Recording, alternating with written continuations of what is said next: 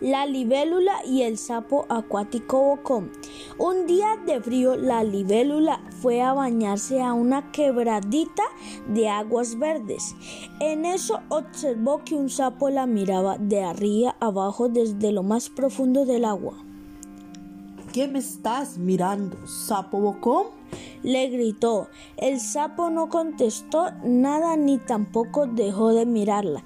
Cuando pasó el frío en un día de verano, la libélula sintió calor y fue a bañarse.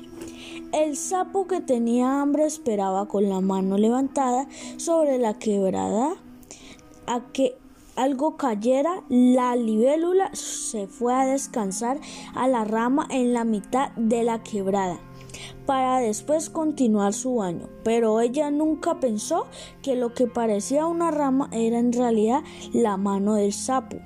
En medio de la laguna, la libélula se posó en la mano del sapo y éste apenas la sintió, cerró la mano y la atrapó. ¿Pensabas que no ibas a caer en mis manos? Le dijo el sapo a la libélula y se la tragó.